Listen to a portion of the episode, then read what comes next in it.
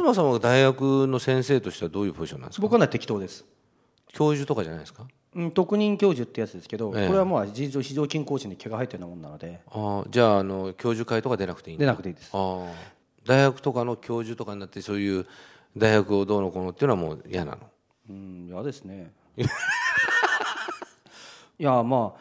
どうなんでしょう。人の人生それぞれなので、いや僕僕は僕は分かりますよ。そうそうそう。だからわかります、うんだけどほら大体思想家とかってやっぱそういう箔があった方が世の中通り良さそうに見えるじゃないですか、うん。いや基本的に僕はドロップアウトしてる人なので。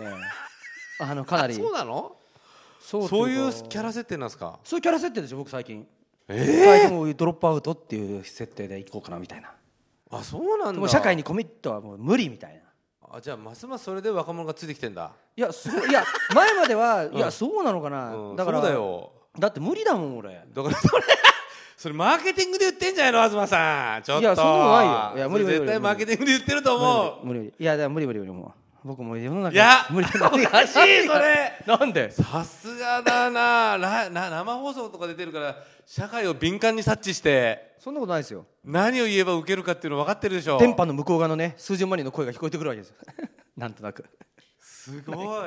お見それいたしましいやそんなたことないですよ。いや本当にでもいやでもね東さん本当に時代の風よく分かってるもんね。なんで？分かってるとか自分で風起こしてるのかもしれないけど。すごいですねそれ。ほ本当にそうなるほどね。僕もちょっと勉強しました今。えなんでですか？僕僕もちょっとそのさっきのほら何でしたっけ？宮台さんが言ってた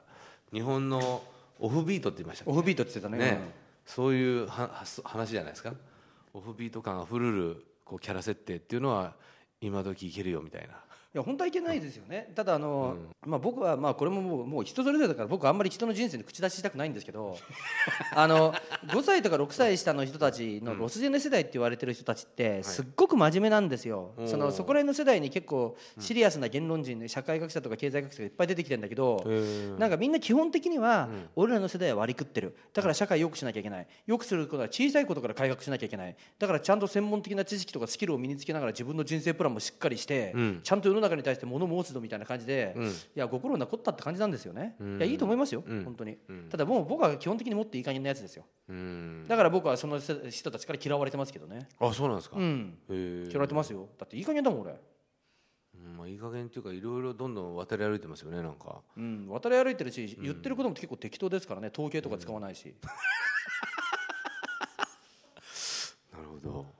でも統計とかもうざいじゃないですかいや分からん。うざいじゃないですかとか言ってますけどね。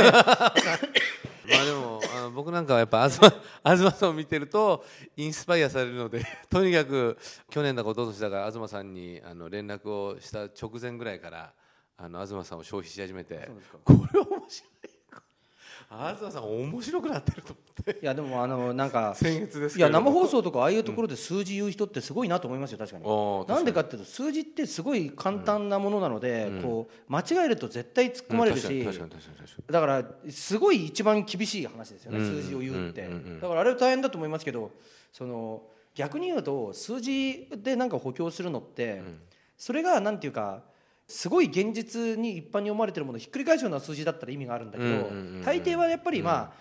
ここういう考え方もある考え方もあるっていうことを、まあ、強化するために使うものなので、本当はまあ結構はったりなんですよね、うん本質的な機能は、だから数字をベラベラベラベラ喋っているのってかっこいいんだけど、ん。その分なんかすごいこう防衛も張らなきゃいけないし気使うから、ん。なんかまあ数字言わない方がいいかなみたいな気に途中からなったんです、なんか。ある時ある時から。いやかもうすいやだからもう少し真面目になんか世の中で接しようと思ってた時期もあったんですけど、うん。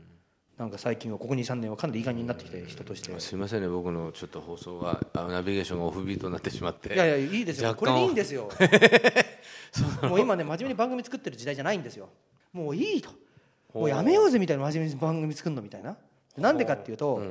そもそも、ユーストリームとかの時代になってきたわけですけど、ん。結局まあこれって、そもそもそのリアリティショーとか、こう昔からテレビ界もなんかバラエティー化とかリアリティショーが増えてくるとかっていう流れとまあ実は同じっては同じなんですけど結局し消費者が見てるものって作り込んだ作品じゃなくって一緒に楽しむ場の空気みたいなものじゃないですか、だから特にそのユーストリームとかが出てきて明らかになったのはあの結局単にずっと飲み会中継してるとかでも人は楽しんじゃったりするわけですよね。でああいうその結局今まで放映コストっていうかインフラの部分がすごく高かった。つまり電波をまず配信するのが高かったし映像を撮るのもすごい値段が高かったから演出にもちゃんとお金かけましょう。スタッフも雇いましょうってことになってたんだけどこっちがすごいもうただ同然になってしまったらただでなんか映像どんどん流してるし別にただダダ漏れの状態でも結構人は楽しんでるのになんでそんな3カメとか4カメとかでカメラ切り替えなきゃいけないんだとかあのいう話に多分なってくると思うんですねだんだん。だからまあそもそも何のために番組を作る必要があったんだろうかとかそういうことがこう問われてきてる時代だと思いますよユーストリームとかで。だからそれはさっきその僕ツイッターとか出てきたんで文章を書く必要がなくなってきたって言ってるのと結構同じで、新書なんかもみんな30分ぐらいで読んでるんですよポンポンポンポン飛ばし読んでで気になったフレーズだけ覚えて終わりじゃないですか。